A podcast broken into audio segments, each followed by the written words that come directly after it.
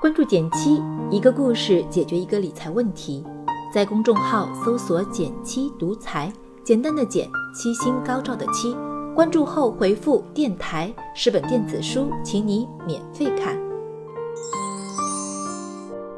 前两天我去帮朋友搬家，整个过程中我听到最多的一句话就是：“为什么我有这么多东西？”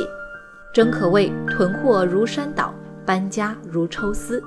搬吧觉得费力，不搬吧又觉得可惜。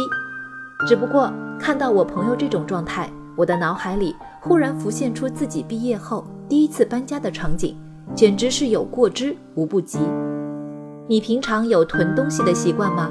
搬家或者打扫的时候，你一般怎么处理呢？欢迎点赞留言和我交流，我会看哦。我来和大家说说我的搬家故事。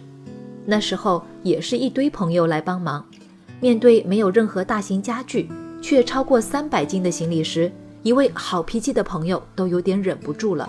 他问我：“你怎么这么多乱七八糟的东西呀？”可那时重度选择困难症的我，却还正在纠结要不要把门口那个缺了脚的简易鞋架拆了带走。最后在朋友的强行要求之下，我十分不舍得。把自己两边织带的宝贝全部扔了。不过仔细一分析，坏掉的塑料鞋架、心血来潮买的电子琴、某电影女主角同款的口红，这些东西对于我来说真的都是鸡肋，哪怕它们确实不便宜。这次费力的搬家经历和痛苦的扔扔扔之后，我留心算了算，这些所谓的烂东西竟花掉我两个多月的工资，而且。在复盘购买过程时，我还发现了一件事，那就是无论便宜还是贵，任何后悔的买卖都是买的时候高估了快感，用的时候低估了价值。具体而言，就是他们的好东西分数太低。这个好东西分数是怎么算的呢？其实它一点不复杂。我们买东西快乐的来源有两个：买的时候我们会感受到快乐，买完之后开始使用了。同样会感受到快乐，而且如果买的这个东西每一次使用的时候都会让你快乐，那么你用的次数越多，感受到的快乐也就越多。把购买的快乐和使用的快乐加在一起，最后再除以产品的价格，就算出我们的好东西分数了。只不过我们常见的错误是在买东西的瞬间高估了单次购买的快乐。而在买完之后，则错误估计了实际会用到这个东西的次数，以及使用这个东西会给你带来的快乐。听起来有点抽象，我给你举几个实在的例子。比如，我发现自己用的刀很钝，而且很大，经常做饭的我下厨用着很不舒服。这个时候，它的好东西分数就很低，于是我果断扔了它，买了一把小巧的陶瓷刀。再比如，我买了一套高级彩色铅笔，但很少使用，于是将它们转送给了爱画画的朋友，同时也开始有意识地减少购买不必要的绘画工具。现在我在购物之前都会想一想，这个东西我是因为买它而觉得快乐，还是它确实好用，能带给我快乐呢？事实上，用上这个好东西公式之后，我的生活确实不一样了。它的第一个好处是。轻松治好了我不舍得丢东西的强迫症，因为只有告别被烂东西包围的生活，你才能真正的体会到什么叫和好东西腻在一起。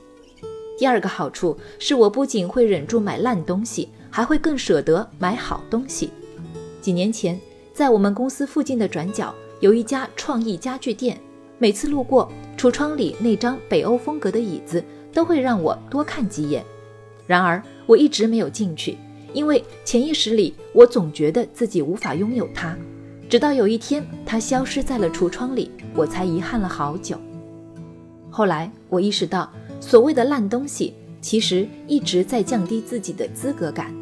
那时，我总觉得家中太小、太乱、太昏暗，买了这样的椅子会特别委屈它。其实，最委屈的明明是我自己。搬家之后。我果断找到了一张类似的椅子，并和它好好相处，减少购买烂东西，让我更能理直气壮地选择好东西。最后，这个公式还能帮我们筛选出自己真正喜欢的事情。当我将好东西公式运用到买享受这件事时，我发现，想要用钱购买持久的愉悦，首先需要做的就是寻找自己真正愿意持续投入时间的爱好。比如我的好朋友团团，一直以来大家总觉得她是个败家女，做什么都是半吊子，一年更是换了五份工作。但她真正迷上潜水后，就再也不关心什么牌子出了新款，原本的白富美变成了黑丫头。身上还多了青一块紫一块的勋章，现在一有假期，她就会飞去热带练习，而且她竟然在今年和一群潜水认识的朋友，在本地开了一个潜水培训班，还有模有样的研究起了经营。这真是让我觉得应了那句话：野心不能成就你，但热爱可以。